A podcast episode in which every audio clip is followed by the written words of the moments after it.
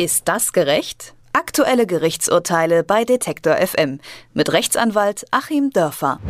Gleichstellungsbeauftragte sollen dafür sorgen, dass Männer und Frauen gleichberechtigt sind. Das betrifft nicht immer den Job selbst, denn in Schleswig-Holstein hat zuletzt ein Mann geklagt, der Bewerbungsprozess für die Stelle aufgrund seines Geschlechts ausgeschlossen wurde. Das Landesarbeitsgericht in Schleswig-Holstein hat entschieden, dass der Ausschluss zulässig ist und damit hat schon zum vierten Mal in Folge ein Gericht so geurteilt. Darüber sprechen wir genauer mit unserem Rechtsanwalt Achim Dörfer. Hallo, Herr Dörfer. Guten Tag, Herr Leipzig. Ja, wieder also hat ein Gericht beschlossen, dass es dem Grundgesetz und dem EU-Recht entspricht, wenn nur Frauen als Gleichstellungsbeauftragte arbeiten dürfen. Wie passt das aber mit dem allgemeinen Gleichbehandlungsgesetz zusammen?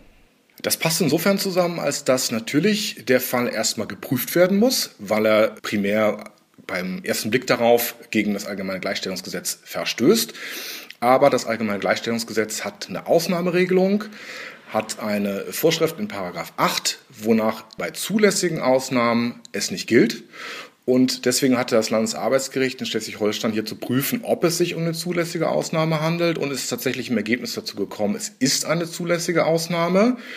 Wobei ich den ähm, Argumentationsgang sehr interessant finde, ist auch ein sehr langes Urteil, was sich natürlich auch mit gesellschaftlichen Verhältnissen auseinandersetzen muss mit dem Geschlechterverhältnis, mit dem Stand quasi der beiderseitigen Emanzipation der Geschlechter ähm, oder auch mehrseitigen, mehr als zwei. Ähm, und ist dazu gekommen, ganz spannend im Ergebnis, und deswegen würde ich dieses Urteil auch noch mitgehen, dass es eben gegenwärtig so noch okay ist. Ähm, es hat nämlich damit argumentiert, dass diese Stellenausschreibung, die sich ja auch von vornherein nur auf eine Frau bezog, deswegen okay war, weil es eine entsprechende Grundlage gibt im schleswig-holsteinischen Landesrecht. Und ähm, dieses schleswig-holsteinische Landesrecht ist dann eben auch verfassungsgemäß, ähm, weil hier im Einzelnen es gerade noch so verhältnismäßig ist, hier nur Frauen zuzulassen. Ähm, wobei man auch sagen muss, das Gesetz äh, ist schon 1990 dann im Parlament verhandelt worden. Das Gericht zitiert hier auch Protokolle des Parlaments.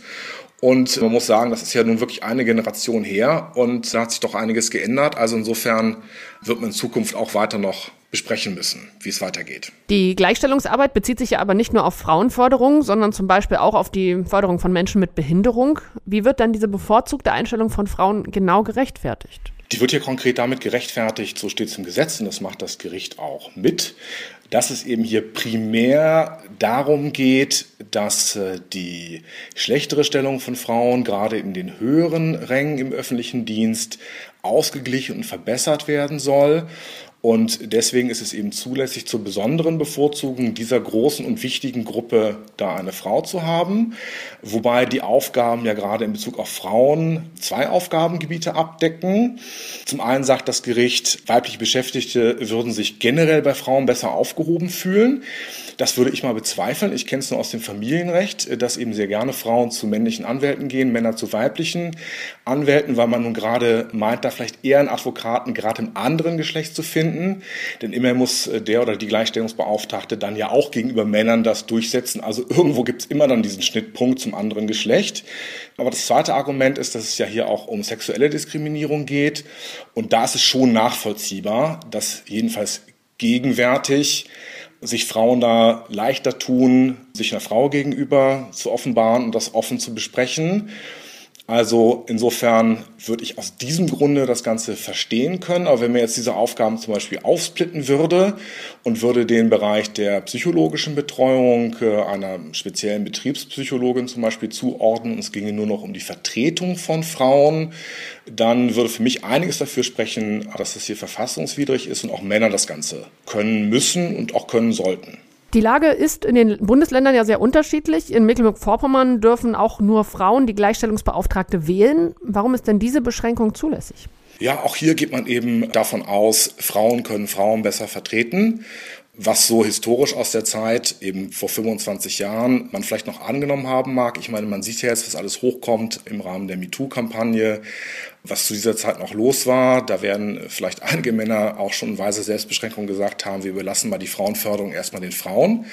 Aber ich würde mir eben wünschen, dass es in Zukunft auch anders aussieht. Ich meine so ein bisschen zwischen den Zeilen zu lesen, dass das Landesarbeitsgericht sich das Ganze auch vielleicht mal wünschen würde, dass man irgendwann die feste Überzeugung hat, Männer können es genauso gut und dann sollte man es eben auch öffnen. Die Stelle als Gleichstellungsbeauftragte steht vorerst vor allem Frauen zu. Über die Urteile in dieser Hinsicht habe ich mit unserem Rechtsanwalt Achim Dörfer gesprochen. Herzlichen Dank. Ich danke Ihnen.